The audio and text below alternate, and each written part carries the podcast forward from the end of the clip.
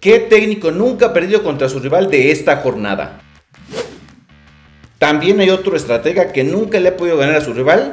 ¿Quién es? Checa cómo le ha ido André Pierre cuando enfrenta al Toluca. ¡Qué buenos números! Hoy en Descifrando Estadísticas, Memo Flores te invita a enterarte de los datos más relevantes y precisos de la Liga MX y mucho más. ¿Están listos? ¡Arrancamos! Hola, bienvenidos a Descifrando Estadísticas. Soy Memo Flores. Habrá jornada doble esta semana. La jornada 11 arrancará el martes 3 de octubre. Antes de iniciar, hay que recordar que el gol de Ricardo Marín fue el 250 en la apertura 2023. El marcador más común en ese torneo es el 1-1, que se ha repetido en 19 partidos de 89 duelos disputados. Le sigue el 2-1 con 15 duelos. Justo este resultado fue el que más se repitió el torneo pasado se están promediando 2.8 goles por partido.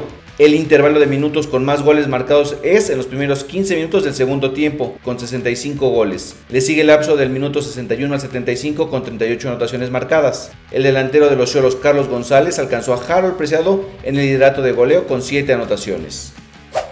La jornada 11 que empezó la semana pasada con el partido entre Chivas y Mazatlán, que ganaron los visitantes por 3 a 1, continuará el martes 3 de octubre cuando Puebla reciba al Monterrey a las 7 de la noche.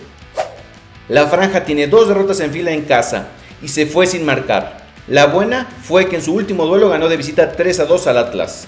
En este torneo los poblanos han jugado 5 partidos en el estado Cuauhtémoc y tiene solo un triunfo, que fue por 1-0 sobre FC Juárez en la jornada 6 por 4 derrotas. Mientras que Rayados ha jugado solo 8 partidos de liga, pues tiene dos duelos pendientes, el de la jornada 4 contra Tijuana y el de la jornada pasada contra Santos, ambos como locales. En sus últimas 5 visitas al Angelópolis, Monterrey tiene un triunfo, que fue en su última visita, por un empate y 3 derrotas. El técnico de los Rayados, Fernando Ortiz, se ha enfrentado 6 veces al Puebla y nunca ha perdido. Tiene 4 triunfos y 2 empates, aunque no ha podido dejar en cero a los poblanos. El mismo martes América le hará los honores al Pachuca a las 9 de la noche. El líder del torneo tiene 9 partidos sin perder, solo ha caído en liga contra FS Juárez, que fue en la jornada 1, y a partir de ese momento tiene 6 victorias y 3 empates. Las Águilas tienen 3 partidos en fila sin ganarle a los Tuzos en el Estadio Azteca. Tienen un empate y 2 descalabros. Su último triunfo fue en los cuartos de final de clausura 2021 cuando ganaron 4 a 2.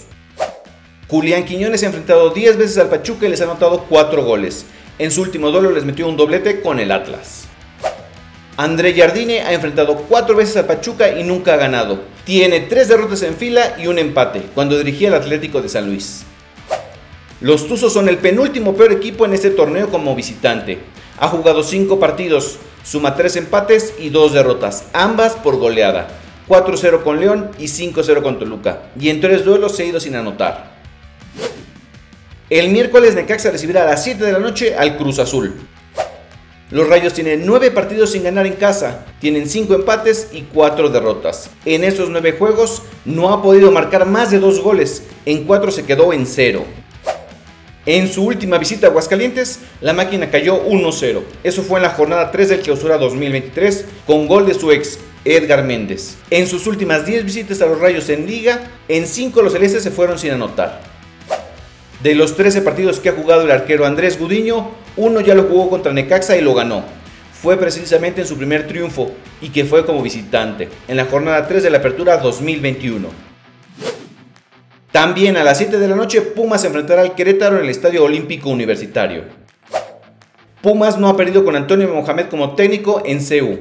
No caen en casa desde la jornada 12 del torneo pasado, que fue contra Pachuca. La última vez que cayeron contra los Gallos en Liga MX como local fue en la jornada 6 de la Apertura 2018, con gol de Marcel Ruiz, quien hoy figura con el Toluca.